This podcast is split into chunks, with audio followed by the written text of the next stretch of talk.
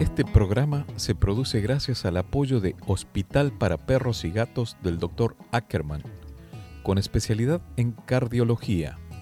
Su Facebook es Hospital para Perros y Gatos. Su teléfono 52-664-683-7932. Taquería y restaurante Hipódromo. Con más de 50 años sirviendo los mejores tacos y platillos en la zona de Tijuana, San Diego. Están en Avenida Hipódromo 14. Su Facebook es Taquería Hipódromo y su teléfono 52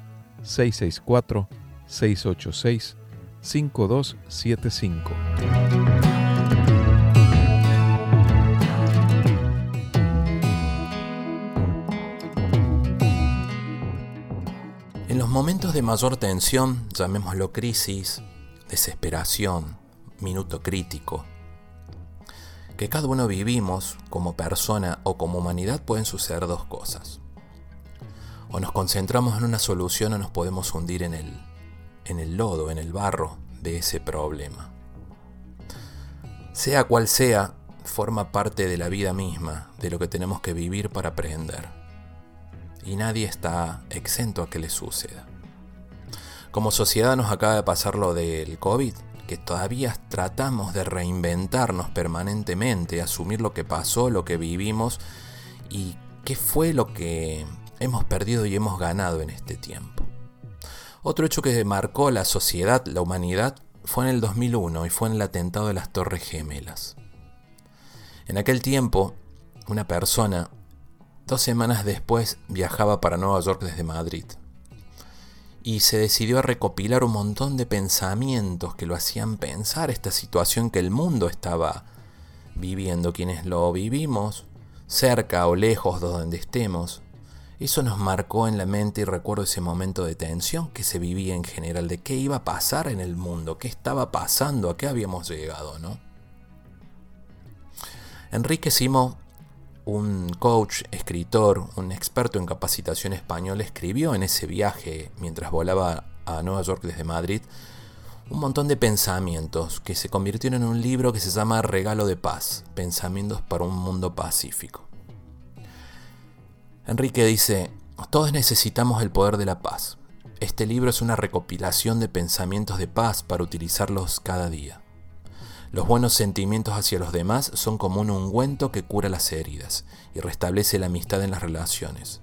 Los buenos sentimientos se generan en tu mente, se transmiten a través de tu actitud y se reflejan en tus ojos y en tu sonrisa.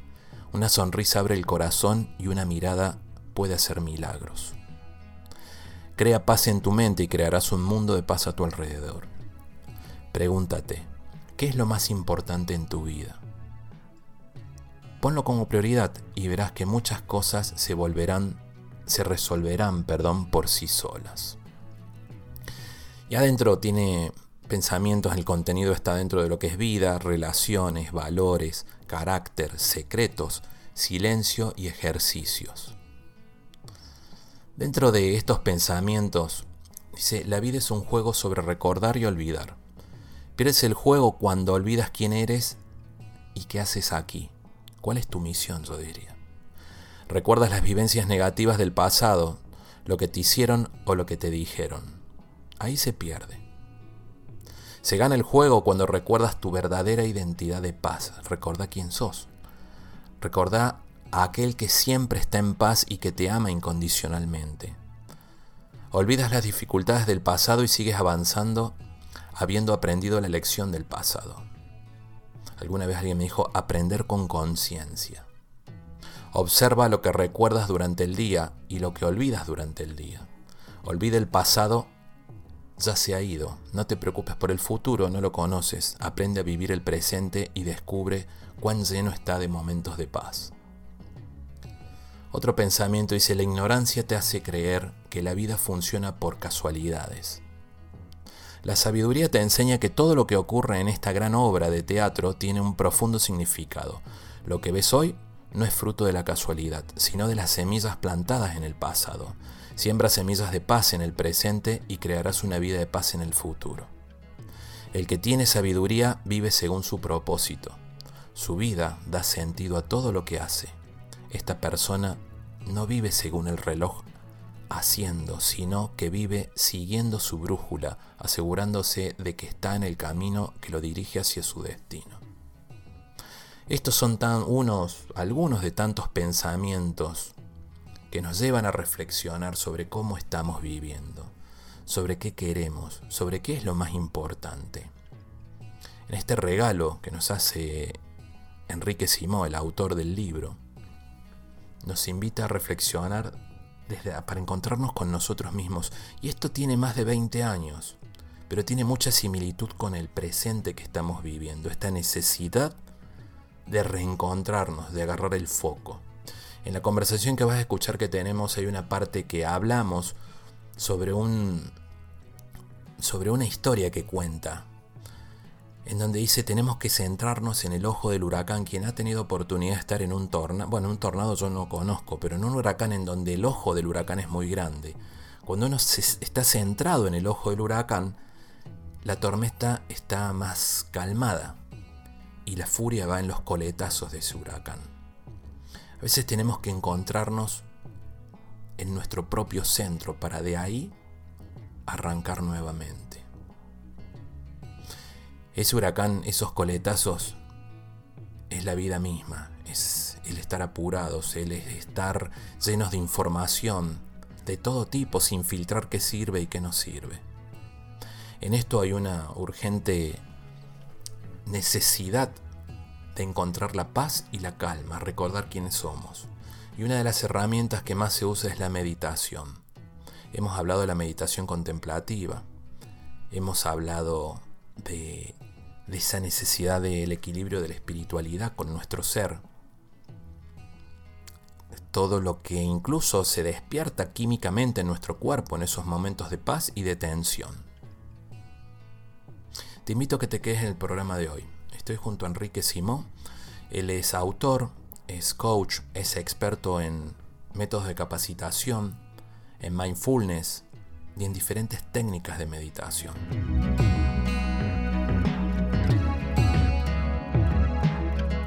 Buenas tardes, buenos días o buenas noches, dependiendo de la hora en que me escuches.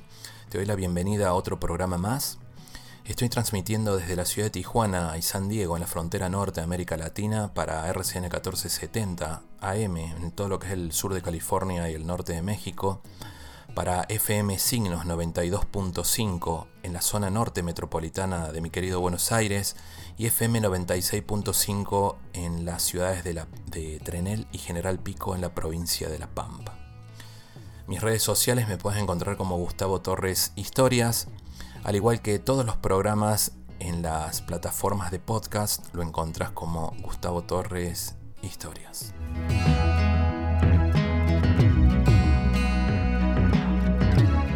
Le doy paso a nuestro programa de hoy y la bienvenida al señor Enrique Simó desde la ciudad de Madrid, España.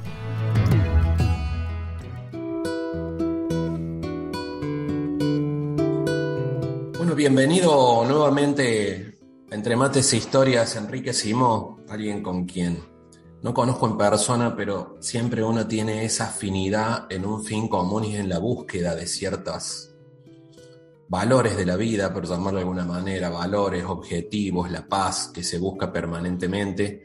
Y es un honor para mí que esté hoy con nosotros Enrique desde España. Buenos, buenas tardes, Enrique, ¿cómo están? Buenas tardes, muy bien, y muchas gracias por la invitación y la oportunidad de poder compartir. No, gracias, gracias porque es un aprendizaje. Yo les comento que habíamos hecho otro programa con Enrique, lo estoy, me dio la oportunidad de su tiempo, que es lo más valioso que todos tenemos, y, rearmarlo nuevamente. Estábamos hablando con Enrique fuera de, línea un poco de esta necesidad de, de la búsqueda del sentido de la vida. Parece un cliché de una camiseta o de un Pinterest sin embargo, lo primero que me viene a mí a la mente es el libro de Víctor Frankl cuando, cuando van en el tren rumbo a Baviera y están de puntas de pies mirando por, el, por la ventanita y dice, ahí estábamos, un montón de cuerpos desnutridos, pero con una felicidad, una, una, sonrisa y unas pupilas enamoradas del paisaje que estaban viendo. Y en cierta manera nos damos cuenta que nos puede faltar esperanza, nos pueden faltar muchas cosas, la ropa, el alimento, pero la libertad interior es nuestra, depende de nosotros. Y eso va muy de la mano con, el, con la meditación, con la introspección, con animarnos a descubrirnos. Y considero a Enrique uno de los mejores especialistas que, he visto en redes. Y, y que del momento que comienza a hablar, al menos a mí me atrapa y conozco mucha gente que también se fascina escuchándolo. Enrique, dando un poquito de introducción antes de entrar a este tema tan profundo del sentido de la vida, si nos podrías comentar qué es la meditación, cómo llegamos en este tema que mucha gente habrá conocido, ¿no? Pero ¿qué es para vos la meditación? Bueno, ah, seguramente que habrás escuchado ya muchas definiciones y habrás escuchado a muchas personas hablar de meditación y yo creo que cada uno tiene un poco su definición, ¿no? Luego están las definiciones clásicas que se pueden encontrar en todas partes, pero ¿cómo, cómo la definiría yo en base a mi experiencia, ¿no?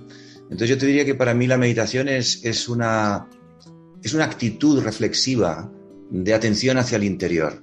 Es decir, no es una técnica. Luego hay técnicas, luego hay formas de meditar, ¿no? Que te ayudan, pero al final el objetivo es ser capaz de hacer que tu atención se dirija hacia tu interior seas capaz de observarte y empezar a conocerte mejor. O sea, al fin y al cabo la meditación es, una herramienta para, o una metodología, yo diría más que una herramienta, toda una metodología para, para eh, conocerte mejor, de forma que cuando te conoces mejor, pero no conocerte mejor a nivel superficial, lo que sé hacer, lo que me gusta hacer, que es muchas veces lo que, lo que, lo que se busca, ¿no? lo que se pide, no. Conocerte mejor profundamente, saber tus, tus fortalezas, tus verdaderas debilidades que te impiden expresar tu potencial, ¿no? Y, y, en esa introspección, ese trabajo hacia el interior, ser capaz de sacar tu mejor potencial. Pero no solo eso, sino tener momentos de silencio donde, donde puedas conectar con lo que da sentido a tu vida, con el propósito, con lo, con lo que es importante para ti. Pero esa meditación no, es una actitud intelectual en la que tú analizas, planificas, piensas, ah, buscas posibilidades. No, esto es una actitud, entonces es una actitud muy racional. La meditación es más, llámale intuitiva o más espiritual o más profunda, y es mantener un poco más ese silencio, ¿no? Es una actitud de observación interna, de lanzar esa pregunta, que yo me la he lanzado muchas veces, Enrique, ¿qué es lo más importante para ti en este momento? Y, estar abierto a escuchar la respuesta, no a buscarla, no a planificarla, no, porque entonces te, sale lo más, lo más racional. Pues ahora sería trabajar, conseguir un dinero. No, no, no es eso, no. ¿Qué es lo importante para ti? Y ser honesto contigo, de forma que puedas conectar con lo que es importante y luego ser coherente y tener la valentía de actuar de acuerdo a lo que has conectado que es importante. ¿Qué pasa cuando no eres capaz de reflexionar, de meditar, es decir, de ir hacia adentro de ti y crear esos espacios? Que la mayor parte de gente con la que yo trabajo y que conozco, que no practican meditación, muchos de ellos, claro, vives de acuerdo a lo que, a lo que de alguna forma te influyen desde fuera, a lo que ves desde fuera, a lo que la gente dice que es lo mejor. Entonces tus decisiones, tu, tu enfoque en la vida es, es, mucho más superficial y por eso después hay mucha insatisfacción. Porque no acabas haciendo lo que realmente es importante para ti y tiene sentido, sino acabas haciendo lo que lógicamente todo el mundo quiere que hagas, que es lo que todo el mundo hace, que es lo que la mayoría están haciendo, pero eso no da satisfacción. Porque buscar cosas externas solamente, hoy en día cada vez está más comprobado y más visto que no, no te da felicidad, no te da satisfacción. Hay que encontrar algo que realmente conecte con algo que, que te dé sentido de contribución, que te dé sentido de que tu vida es útil para la vida de los demás, que tu vida es útil para hacer que este mundo sea un poco mejor. Y sobre todo en el momento que estamos viviendo. En otras épocas igual no te planteabas eso, que no tenías la visión global. La visión global que tenemos ahora, yo no la tenía cuando era pequeño, no, existía, no, no eras capaz de saber lo que pasaba en el mundo. Ahora sí, pero sabemos que el clima está mal, que la naturaleza está mal, que, las personas están sufriendo, que hay hambre en el mundo. Ahora es sabemos que el mundo es un momento, está en un momento de mucha necesidad. Imagínate que tú estás trabajando o, llevando tu tiempo, utilizando tu tiempo para contribuir en algo que está incluso destruyendo el mundo. Qué poca satisfacción te puede dar eso. Dinero, sí, pero ¿para qué el dinero si luego todas las horas de tu vida y de tu trabajo están dedicadas a algo que no te da satisfacción y que no contribuye? En cambio, cuando conectas con algo que contribuye, algo que sabes que es útil, algo que las personas se pueden beneficiar, algo que al final del día, aunque estés cansado, pero dices, he contribuido a que el mundo sea un poquito mejor hoy, un poquito mejor. Entonces yo muchas veces cuando doy doy sesiones a grupos, eh, una de las cosas que hago al final es hacerles conscientes de que el mundo es un poquito mejor hoy, porque todos hemos mejorado un poquito, solo un poquito, pero hemos mejorado y eso hace que el mundo sea mejor y eso nos tiene que dar satisfacción y eso nos conecta con lo que realmente es importante. Y a partir de ahí tomas decisiones y a partir de ahí buscas esa coherencia, ¿no? En tu vida, tu manera de pensar, tu manera de actuar, tu manera de hablar y esa coherencia que te ayuda a sentirte muchísimo mejor y dormir tranquilo por las noches, ¿no? Sí, sí, sí. Un poco es como que entramos derecho al tema con todo esto, porque justo hablamos de esta necesidad de encontrar el sentido de la vida y en principio es asumiendo la, situación global que todos estamos viviendo. Eh, global en el aspecto que, no sé si la palabra correcta es desesperanza, pero sí es desesperación en muchos casos, eh, en todos los niveles. Entonces nos encontramos en una situación en los países que nos escuchan, que están escuchando ya sea por la radio o luego como podcast, en donde ese huracán que nos rodea, que es la realidad, las redes sociales, la cantidad de información, nos hablan en diferentes partes del mundo permanentemente la palabra crisis, en todos los aspectos crisis ya sea con el tema del COVID, en Argentina crisis con el tema del dólar, de la política, de la violencia en México, del desempleo en otros lados. Y a veces pienso, es bueno hacerle frente a, los problemas. Es una realidad que vivimos, pero ¿qué aportamos del punto de vista nuestro para, para hacer mejor? ¿no? Y, esta especie de boomerang, que la tecnología sirve para cosas, todas cosas muy buenas, ya sea para la medicina, la telemedicina, estar comunicados actualmente, ¿no? Sin embargo, en este juego de redes sociales, que es un arma de doble filo, muchas veces empezamos a, a tener una visión diferente de lo que queremos ser, a lo que aspiramos ser dentro de nuestras posibilidades, y esto nos juega en este boomerang que viene de vuelta y nos hace pensar que todo es una cuestión material. Y volvemos a lo mismo.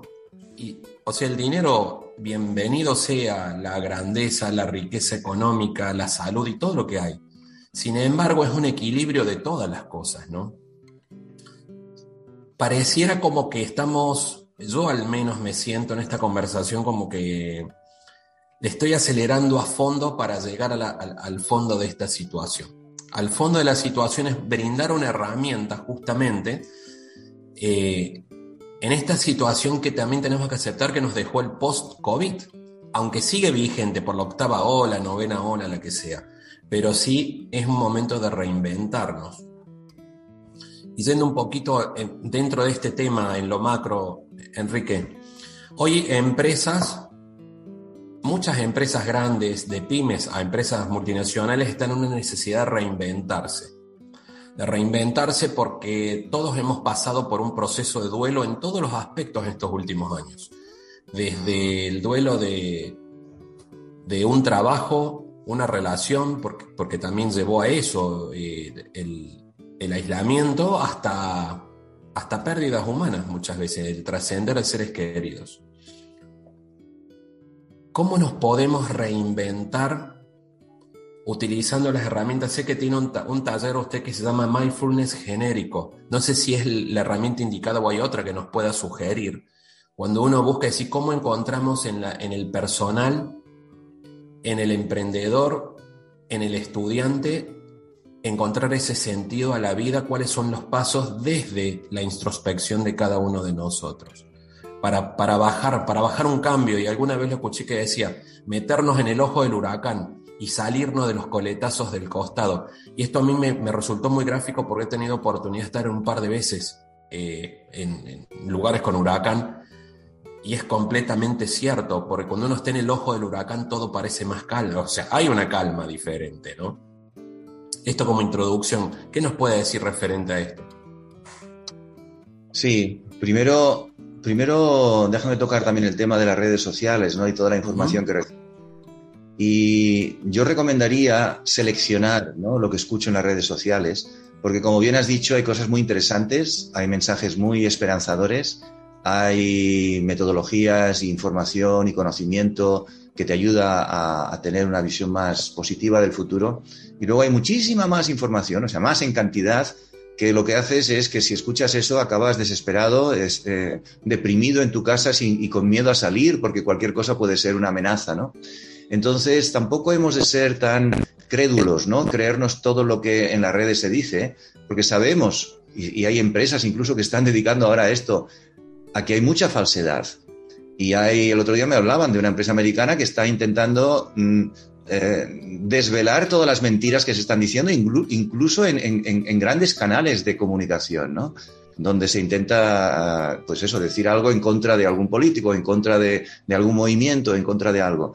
Y, es mentira, o sea, y están demostrándolo, ¿no? Entonces hay que ser muy precavido en qué, qué es lo que escucho, porque lo que escucho entra en mi mente, lo que entra en mi mente entra en mi cabeza, ¿no? Y empiezo a pensar en ello y eso me influye.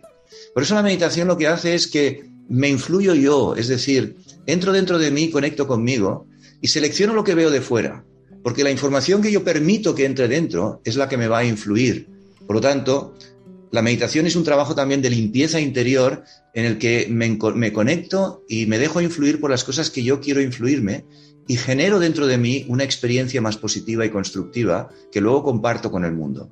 Entonces, a nivel de empresa, es verdad que, que está habiendo crisis y es una realidad, y también es verdad, por lo menos aquí en España, en las grandes empresas que estoy trabajando, hay una necesidad de cuidar realmente a las personas, porque si no se cuidan, o muchas eh, acaban enfermas o muchas acaban marchándose, que esta es una realidad que también eh, estabas tú comentando antes, ¿no? Sí, sí. Y, lo que está ocurriendo es que mm, el estrés ha aumentado. Hace poco hablaba con la directora de recursos humanos de una gran empresa y me decía, se ha duplicado del año pasado a este el tanto por ciento de personas que tienen alto nivel de estrés, que a veces significa baja de, laboral y otras veces significa un rendimiento muy bajo, porque ya se sabe científicamente que cuando estamos bajo estrés no somos eficaces, no somos eficientes, somos al contrario, mm, perdemos capacidad de decisión. Entonces yo estoy haciendo mucho el trabajo de, le llamamos píldoras de bienestar o conversaciones generativas, ¿no?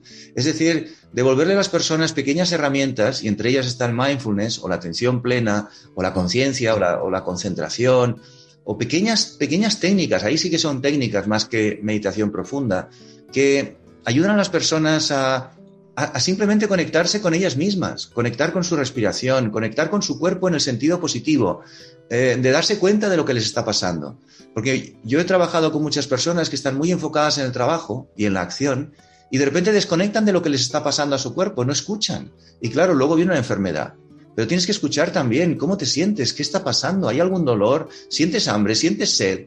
A veces pregunto a, mis, los directivos con los que trabajo, sesiones de coaching, y les digo, ¿qué comes o qué bebes? Y me dicen, Enrique, pero esto, ¿qué tiene que ver esto con nuestra sesión? Tenemos que hablar del trabajo. Digo, no, tiene mucho que ver. Y algunos me dicen, pues no bebo. ¿Y por qué no bebes agua, que es importante? Porque no tengo tiempo. ¿Cómo no tienes tiempo para beber agua? Eso te va a quitar eficacia. Si tú no estás hidratado, si tu cerebro no tiene, no tiene la energía y la capacidad como tu cuerpo para funcionar, no vas a tomar decisiones adecuadas, no vas a tener la concentración para trabajar. Entonces, creo que hemos de empezar a veces por cosas muy básicas, que es cuidarse. Y cada vez hay más personas que se dan cuenta. Hay que cuidarse. Entonces, si tú quieres que en la empresa la gente se quede, que la gente esté más satisfecha, hay que darles espacio para que se cuiden. Hay que darles espacio para que tengan su tiempo también, para después hacer un poquito de ejercicio, estar conectados con su familia. Si no, hay una gran frustración. Y ese es un, es un arte que no es fácil, y lo entiendo. No es fácil porque estamos en momentos difíciles y a veces hay más exigencias, hay más presión y a la vez también el impacto de eso es que mucha gente está dejando de trabajar o poniéndose enferma. Por lo tanto, creo que es una, como una necesidad imponente en este momento generar espacios de bienestar, donde las personas puedan tener herramientas y conectar con algo que les dé satisfacción dentro, no fuera. Y una vez estás mejor dentro, es decir, estás mejor contigo mismo, te sientes mejor, te sientes más con más autoestima, con más valoración personal, desde ahí eres capaz de dar una mejor versión hacia los demás. Es decir, si yo estoy frustrado por dentro, estoy de mal humor, estoy con presión, estoy con estrés, ¿qué le puedo ofrecer a mi equipo? Por muy bien que lo intente, expresamos, y tú lo debes saber, un experto en comunicación, pero yo he estudiado y recibido muchos cursos de, comunicación, y dicen que como mucho el 10% o el 7% es lo que decimos, las palabras que expresamos. El resto es quién somos, es decir, la energía que tenemos y cómo expresamos una idea. Entonces, claro, si tú por dentro estás destrozado, estás deprimido, estás triste, estás estresado, estás frustrado, tienes ira, tienes, ¿no? Todo eso Y, esa es la energía que tú tienes. Aunque tú digas a los demás, tenemos que motivarnos, tenemos que trabajar, tenemos que hacer no sé qué. No, no llega. Lo que llega es, madre mía, ¿cómo está mi jefe hoy? Que está trasladándonos aquí. Entonces, ese es el primer paso. Conecta contigo. Y por eso los, directivos que son capaces de incorporar la meditación de una forma muy sencilla, ¿eh? no, hablo, no hablo ya de nivel espiritual, sino simplemente a un nivel más técnico, diríamos, ¿no? Como una técnica, una metodología yo he podido observar personalmente y he visto la trayectoria de muchos de ellos, cómo mejoran en su trabajo extraordinariamente, pero no solo eso, sino que son capaces de tener una vida mucho más equilibrada, porque se dan cuenta dónde pierden su energía. Y a veces las personas me dicen, Enrique, no tengo tiempo, tengo mucho trabajo. Y en una pequeña reflexión y conversación, a veces les pregunto, digo, bueno, ¿en qué pierdes tu tiempo? Y de repente empiezan a decirme, pues la verdad es que me doy cuenta que pierdo mucho tiempo. Claro, cuando estás disperso, cuando no estás conectado, cuando estás respondiendo, más que respondiendo, reaccionando ante la vida y los, y los correos que te vienen y los emails y las cosas, y tú no decides hacia dónde quieres ir, al final pierdes mucho tiempo porque te distraes, te, te, despistas, te pones a hablar de cosas que no necesitas una válvula de escape. O sea, es que es necesario. Ahora, cuando empiezas a meditar y estás más centrado, estás más conectado con lo, que es importante, contigo mismo, eres capaz de hacer el trabajo con mucho más eficacia, en menos tiempo, ahorrar el tiempo y luego utilizarlo para lo que tú realmente necesitas y quieres, que es estar con tu familia, es hacer un poco de ejercicio, es salir a pasear o simplemente descansar y relajarte, ¿no? Entonces, es como, antes era, para mí siempre ha sido importante la meditación, el mindfulness, alguna técnica de estas, siempre, desde hace más de 35 años. Pero antes no lo veían tan importante las empresas. Ahora yo te diría que es una de las herramientas más fundamentales para poder eh, mantener un equilibrio, trabajo, familia, vida personal, pero no solo eso, sino también ser mucho más eficaces a la hora de trabajar con tanta presión, con tanta incertidumbre, con tanta intranquilidad a tu alrededor y ser capaz de estar enfocado y concentrado en tu energía. Fíjate, no sé si has podido ver la, final de Wimbledon entre, entre Djokovic y, y Kyrgios, ¿no? Este, este otro tenista. No tuve oportunidad de verla. ¿eh? Es, muy interesante cómo se nota. Eh, Djokovic, ya lo ha dicho en varias ocasiones y ha escrito en su libro, él hizo un gran cambio y se convirtió en número uno porque hizo dos cambios en su vida. Uno, la alimentación, se hizo vegano, una alimentación mucho más ligera, que le permitió mm, adelgazar un poco, pero a la vez ser más ágil, flexible y fuerte. Y la otra, la meditación. Y eso le, hizo un cambio, o sea, tremendo en su forma de jugar, en su forma, en su actitud sobre todo, y le llevó incluso a ser el número uno que se mantiene todavía. Y uno podía ver, había mucha tensión en ese partido, mucha tensión. De hecho, el contrincante a veces gritaba, se enfadaba consigo mismo, eh, estaba todo el rato como hablando. Y en cambio, Djokovic, aunque tenía presión y se le notaba, y a veces se le escapaba alguna cosa, por otro lado, se notaba que estaba centrado. Estaba constantemente buscando ese punto de centramiento donde encontraba ese equilibrio, esa tranquilidad, para después seguir jugando con intensidad. Y así lo hizo y así ganó al final, ¿no? Además, con mucha serenidad y con mucha precisión. Entonces lo vemos en el deporte lo vemos en, los trabajos, lo vemos en la vida. Es tan importante tener una herramienta que te ayude a no dejarte influir por el huracán, sino estar tú en tu centro y desde tu centro influir al huracán. Es decir, generar más tranquilidad, más seguridad, más esperanza, más positividad ante la negatividad que hay. Por eso la recomendación del principio, decide lo que quieres ver, no veas todo, no escuches todo, no te dejes influir por el huracán, sino céntrate en lo importante, déjate influir por lo que te motiva y te inspira y conviértete en un inspirador y un motivador hacia los demás y el que limpia un poco esa energía de desesperanza. Y por eso yo cada vez que hago algo y la gente se siente bien, les hago muy conscientes, decir, ves, has podido sentirte bien. Por lo tanto, puedes hacer algo distinto y puedes hacer eso con tu gente. Y eso hará que trabajéis mejor, que consigáis mejores resultados y que la gente no se vaya. Porque hoy en día lo que la gente necesita, en inglés es caring, ¿no? Es un poco de caring. Es, cuidado. O sea, también no solo necesitamos dinero. ¿Qué hacemos con el dinero si nadie nos cuida? ¿Eh? Luego tenemos que hacer gastarnos el dinero para poder compensar la energía negativa que hemos acumulado, ¿no?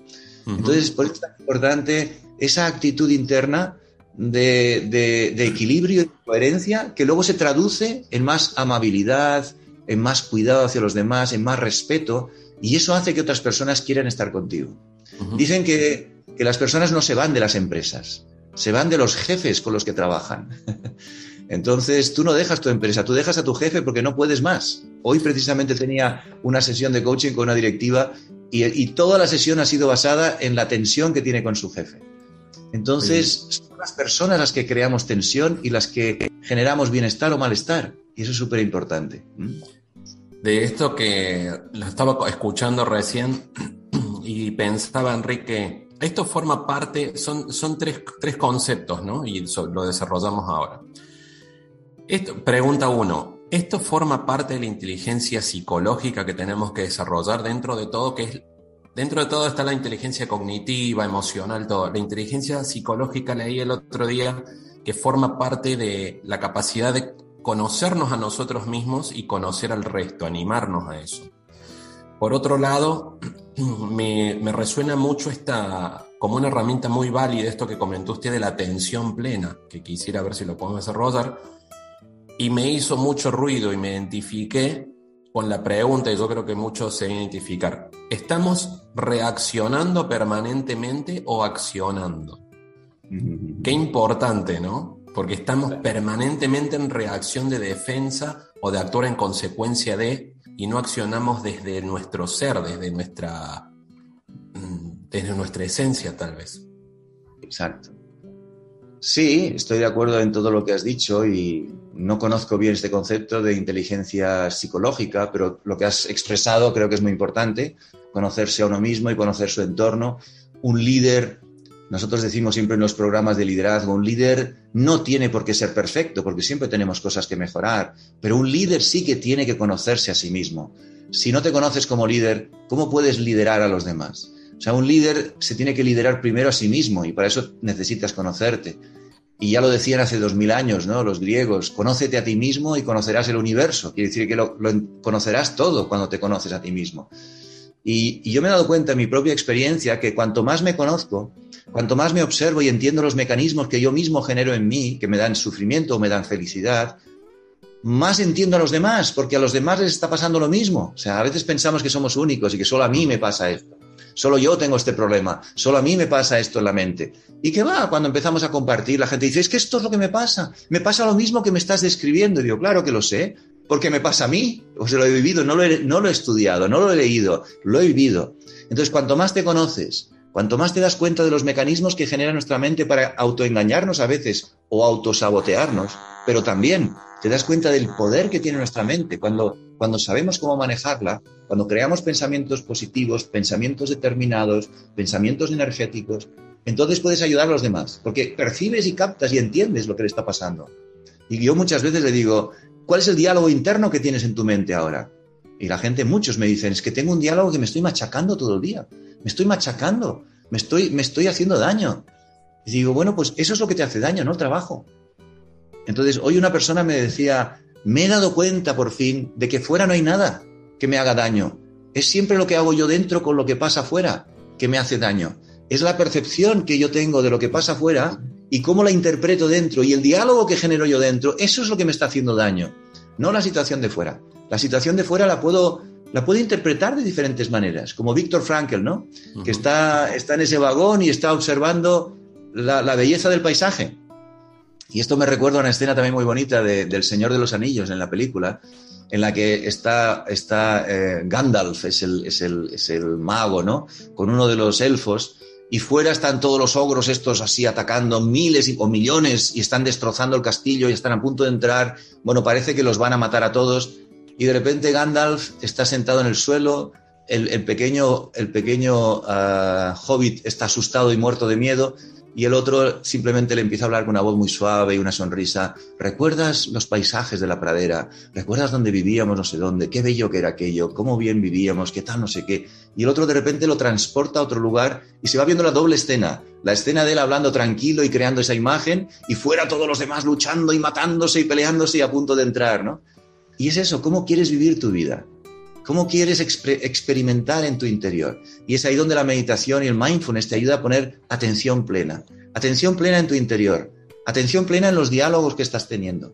Atención plena en las percepciones que tienes de tu jefe, de tu trabajo, de tu pareja, de tu vida, de tu salud incluso. Hay personas que están creando la enfermedad ya con sus pensamientos. Todo parece que les pone enfermos. Pero si tienes una mente más poderosa, eres capaz de gestionar incluso también la salud de una forma muy distinta. Entonces, la atención plena es, yo diría que es, en inglés también le llama awareness, a veces las palabras es difícil de traducir, ¿no? Pero ese awareness es estar atento, estar despierto, es darte cuenta. Y cuando te das cuenta es cuando puedes hacer algo. Porque si no te das cuenta, no puedes hacer nada, sigues haciendo lo mismo, el mismo patrón repetitivo que estás haciendo siempre, ¿no? Entonces hoy en día creo que es una, una necesidad fundamental, y repito, esta, esta actitud de darte cuenta de qué está pasando dentro de ti, darte cuenta de por qué estás sufriendo de verdad, no pensar que los, los culpables están fuera, ser consciente de que tú tienes dentro la herramienta más poderosa de todas, que es tu pensamiento, que es tu capacidad de discernir, que es tu capacidad de crear formas energéticas mentales que te generen más satisfacción y plenitud. Y entonces convertirte en alguien que, que contribuye a que el mundo esté mejor. A veces a mí me gusta, me gusta la palabra guerrero, ¿no? Guerrero, pero no en el sentido de guerra, sino guerrero espiritual, ¿no? Guerrero de la luz, que hay una película muy bonita también que, que habla de esto. Y esta es la idea, o sea, luchemos contra la oscuridad. Seamos guerreros de verdad, pero contra la oscuridad, contra la, desesperanza, contra la tristeza, contra la, frustración y, generemos luz, generemos alegría, esperanza, ¿sabes? Motivación, fuerza, paz, tranquilidad. Y no importa lo que esté pasando fuera. Pero gracias a la meditación podemos generar eso dentro y a las personas que nos rodean. No vamos a cambiar el mundo tal vez, no lo sé. A lo mejor sí. Yo tengo la esperanza de que algún día seamos muchos y consigamos cambiar el mundo. Pero por lo menos a las personas que están contigo, ¿qué les transmito? Y en un trabajo, si tú transmites a tu equipo paz, tranquilidad, serenidad, esperanza, motivación, la gente no va a querer irse. La gente quiere estar con las personas que les transmiten algo, que les hacen vivir un tiempo agradable, que hacen que su vida tenga sentido. Podemos hacer que otros se sientan bien también si nosotros estamos bien. Entonces, esa es nuestra responsabilidad, es una responsabilidad personal, ¿no? ¿Qué hago yo en el lugar en el que estoy? Y esa es una pregunta también muy importante, ¿no? ¿Cuál es mi responsabilidad? Sí, creo que parece un, un desafío muy difícil cambiar el mundo, pero yo sí creo que es posible. Creo que cada granito de arena que vamos haciendo eh, que vamos aportando cambia el mundo. Y cambia el mundo siempre, aunque sea de una persona en el lugar que esté, ya valió la pena. Y creo que este llamado que pareciera, de mi punto de vista, ¿no? De urgente, y estoy con, contigo ahora, Enrique, ¿no? En este llamado urgente de necesidad de ayudar a alguien que esté en un momento de desesperación. Surge por dos cosas, les cuento. Una, este programa se escucha en Argentina y tuvo una disparada la economía esta semana y escuchaba a muchos amigos míos, mucha gente. Estamos hablando de, una escapada del dólar muy, muy alta y quien ha estado en los últimos dos años hasta ahora lo ha visto y,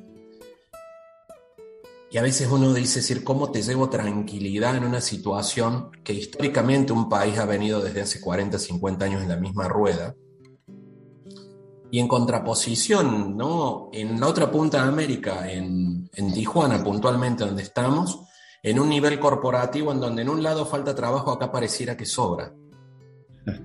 Entonces, es jugar a todo en este, en este partido, en esta charla que estamos hablando. Uno, a una persona individual, y la otra pregunta que un poco nos centrábamos, porque somos todos sistemas que estamos interconectados, me encanta a mí esa palabra.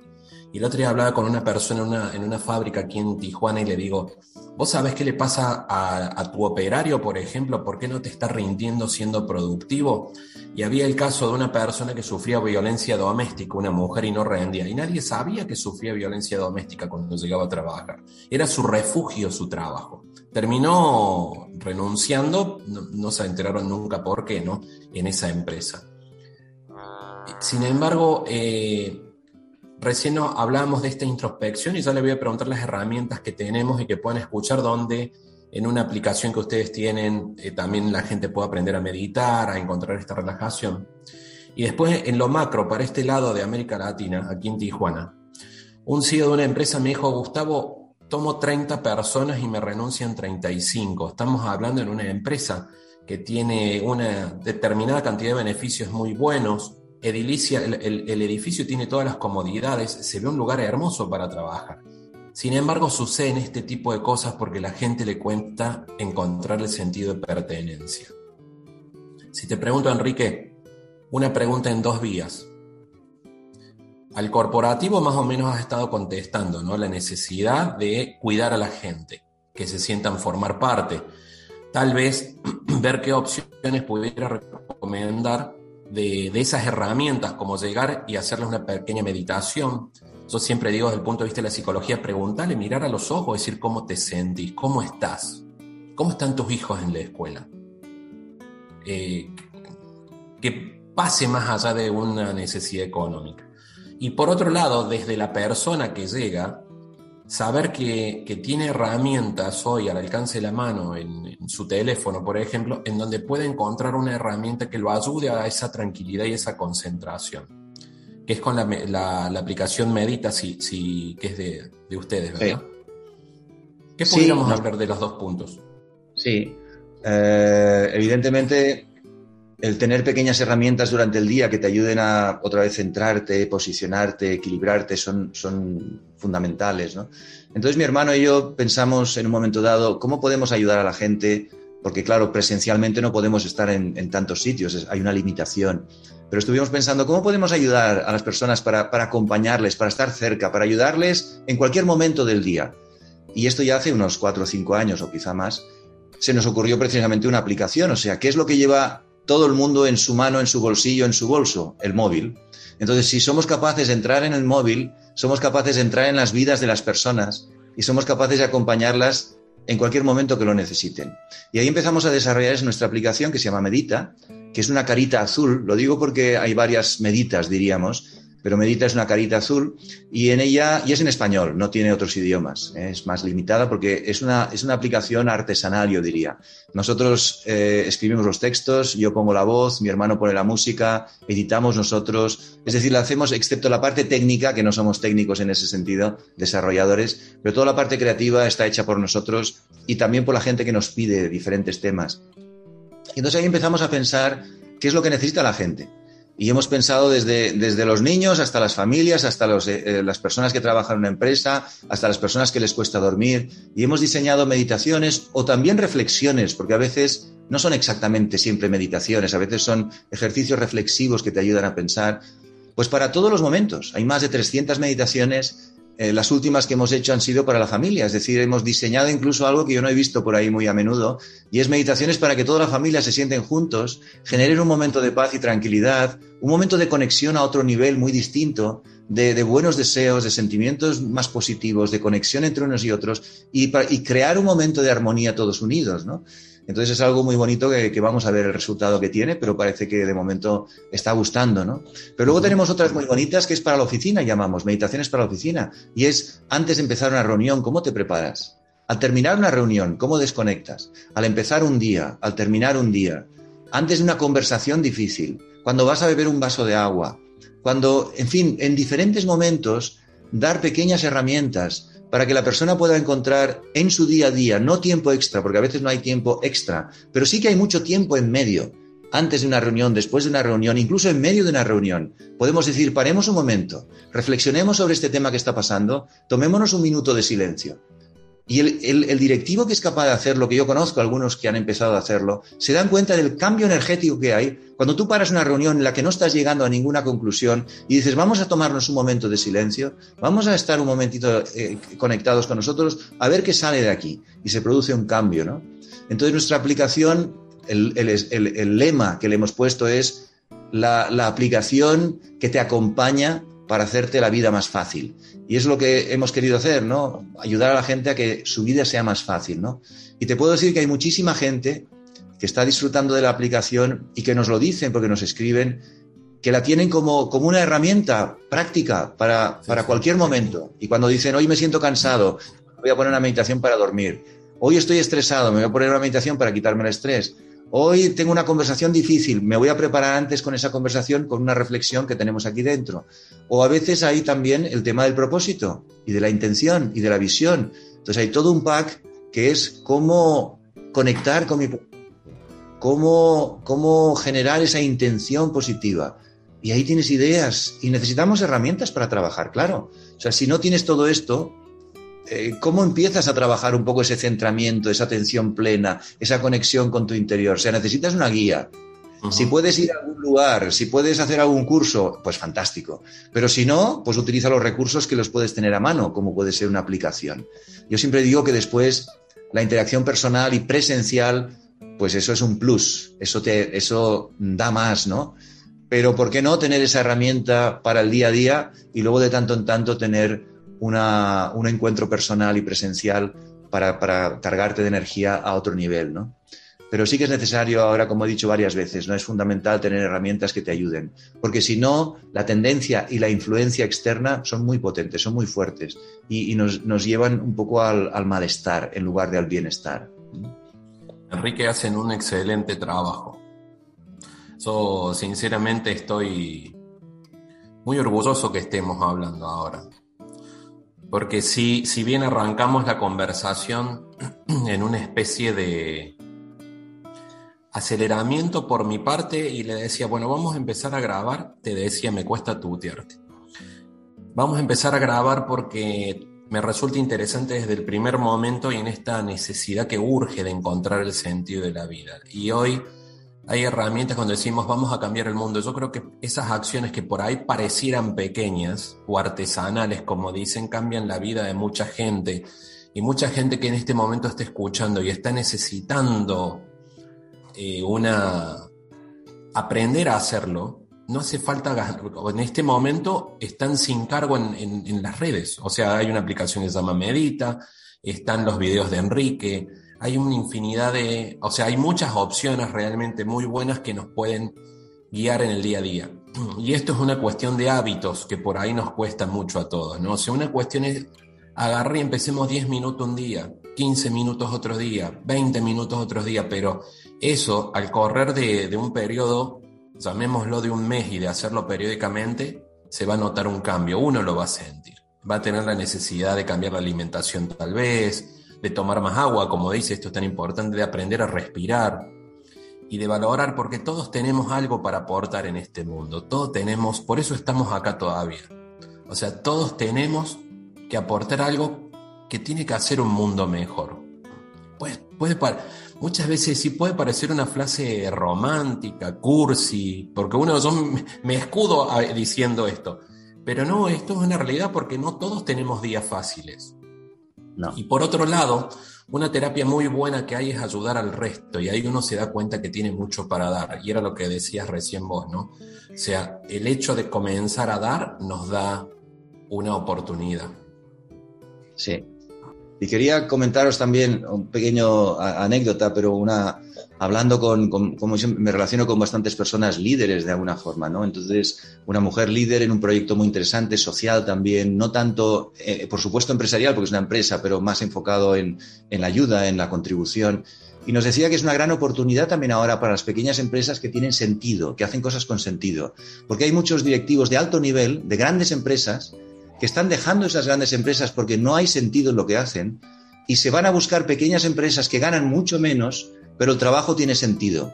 Entonces ella decía que había contratado, había contratado a una directora de recursos humanos de alto nivel, de una capacidad y un, y un conocimiento extraordinario, por una cantidad de dinero muchísimo inferior a lo que estaba ganando, pero que estaba cansada de su trabajo porque no tenía sentido. Y en cambio en este proyecto más pequeño, más sencillo, pero mucho más de contribución, se sentía más realizada. Quiere decir que llega un momento que las personas también se están planteando, ¿para qué quiero más dinero si no tiene sentido lo que hago? Si tengo suficiente dinero para vivir relativamente bien, pero tengo el día lleno de sentido con lo que hago, eso vale mucho más que tener más dinero. Entonces ella decía que ahora es una oportunidad también para encontrar personas que no encuentran el sentido en lo que hacen y que puedan ofrecer sus servicios de alto nivel a un precio mucho menor, pero encontrando cosas que den sentido, ¿no? O sea que el mundo tiene oportunidades diferentes, no todo es crisis y problema, también cuando hay algo con sentido y que, y que, que es, bonito y que sientes que vas a contribuir, quizá tenga más valor ahora que no algo que te ofrece mucho dinero. Entonces también es un replanteamiento para los emprendedores o las personas que están eh, creando empresa pensar algo con sentido, algo que realmente contribuya a la humanidad, algo que... Tengo un amigo mío, por ejemplo, que se dedicaba a las, a las, a las apps también y al desarrollo de tecnología. Y de repente tuvo un, lapsus en su trabajo, un tiempo en el que pudo dedicarse a pensar en qué iba a hacer. Y ahora ha encontrado algo fantástico, está feliz y ha creado una pequeña empresa para crear esto energías verdes. Y además proporcionar a las personas y tal la posibilidad de, de, generar su propia energía. Y bueno, está feliz y contento porque siente que contribuye a que el mundo sea mejor, a que las personas hagan su ahorro. Y además es una persona muy honesta, o sea que está haciéndolo con mucha honestidad y de repente está entusiasmado, disfrutando de su trabajo como nunca. Entonces, hay oportunidades muy buenas ahora, hay muchas cosas que hacer por el mundo, porque el mundo está muy necesitado y las personas. Entonces, esta yo creo que es la oportunidad, no es de ganar dinero. Ganar dinero, por supuesto, pero no de hacerte supermillonario, pero sí de sentirte muy pleno y satisfecho, que yo creo que es la mayor riqueza que hay al final. Sentirte millonario de felicidad, de paz, de satisfacción y no tanto de dinero. El dinero lo que necesites, por supuesto, pero no hace falta más, sino el resto es satisfacción personal y contribución al mundo, ¿no? Sí, hay algo, dijo, es una palabra clave que da para hablar mucho tiempo más, Enrique, porque el dinero bienvenido sea, sin embargo, ¿cuánto necesitamos para ser felices? A veces creemos que necesitamos más de lo que a lo mejor nos hace falta para encontrar la felicidad. Exacto. Muchas gracias por el tiempo, Enrique. Muy, muy contento muy valorado y espero que no sea el que hagamos varios programas más con esto, con tanto tema que tiene usted para desarrollar. Claro que sí. Pues encantado, Gustavo. Seguimos en contacto. Un abrazo grande Enrique hasta Madrid en esta especie de abordaje psicológico y en la necesidad de encontrar nuestro centro que todos eh, necesitamos y tenemos en la situación que vivimos. Sus redes sociales lo puedes encontrar como Enrique Simó y su página web es atentamente.net, así como suena, atentamente.net. Para despedirnos, quisiera dejarte dos reflexiones más que están en este regalo que nos dejó en su libro, que nos deja regalo de paz. En donde dice, por ejemplo, si alguien está haciendo algo erróneo, en lugar de arriesgar tu paz y dejar que la mente se queje, pregúntate, ¿qué puedo hacer para beneficiar a esa persona? Los buenos sentimientos hacia los demás son como un ungüento que cura las heridas y restablece la amistad de las relaciones. Los buenos sentimientos se generan en tu mente, se transmiten a través de tu actitud y se reflejan en tus ojos y en tu sonrisa. Una sonrisa abre el corazón y una mirada puede hacer milagros. Y otro pensamiento dice, la humanidad es como un árbol, cada ser humano está conectado con la semilla y pertenece al mismo árbol. La belleza del árbol es que tiene diferentes ramas y que cada una innumerables hojas. Cada individuo también es diferente y tiene su propio papel. Piensa en lo que tenemos en común y apreciarás más a cada ser humano. Esta es una clave para permanecer en paz, pensar lo que tenemos en común. Una de las principales razones por las que hay tanto miedo en nuestra sociedad es que pasamos la mayor parte del tiempo escuchando noticias negativas sobre violencias y conflictos. Proponte cambiar el tema y hablar de lo que la vida te ofrece. Es necesario crear esperanza y entusiasmo en el futuro y una visión más positiva de la realidad del presente. De esta forma promovemos la paz. Me despido de ustedes, les mando un fuerte abrazo y este programa y todos los demás los puedes escuchar en Spotify, Google Podcast o Apple Podcast buscando Gustavo Torres Historias. Quisiera ser más bueno, pero a veces no me escucho tener lo que merezco. Ni poco ni mucho. Quisiera regalarte la sonrisa que me falta, aunque hable tanto. Y tenga poca palabra. Me dijes aplicado y me aprendí toda la teoría. Quisiera no fallarte. Te lo juro por mi vida. Menuda tontería, mi vida que no es mía. La vida es solo un préstamo que dura un par de días. Me dije si me caigo. Me sacudo y me levanto, pero hay días, créeme, que cuesta contener el llanto. Quisiera ser tu hombro, tu escudo, tu alegría. Y no ser el empuje de la lanza que te pincha. Y aunque a veces no conozca el que era antes, intento no olvidar lo importante. Ya sabes que aunque quiera nunca te devolvería aquello que me diste cuanto más falta me hacía. Y entregarte el corazón, que siempre lo lleves cerca. Si algún día me perdí, no dudes que estoy de vuelta. Y entregarte el corazón, dar todo lo que tenga. Bailaremos sin temor cuando llegue la tormenta. Quisiera ser la nota más alta que llegas cuando cantas matando el lamento, lamer tus heridas y secar tu tormento para que al final te rías y no solo hacia adentro. Quisiera ser la letra que sigues al pie, la misma en la que te sujetas cuando vas a caer. Quisiera ser lo que te vendo, los consejos que nunca mantengo, ni tengo pero que querría tener. Quisiera querer como quiero que me quieran, ni poco ni bastante, aunque me basta con que a mí me quieran bien. Que de tanto hacerlo me deshagan, rehagan y me hagan un lugar al que al final quiera volver. Y aunque a veces no conozca al que era antes, no pierdo de vista lo importante. Ya sabes que aunque quiera nunca te lo pagaría. ¿Cómo saldar la deuda? ¿Con quién te salvó la vida? Y entregarte el corazón, que siempre lo lleves cerca. Si algún día me perdí, no dudes que estoy de vuelta. Y entregarte el corazón, dar todo lo que tenga. Bailaremos sin temor cuando llegue la tormenta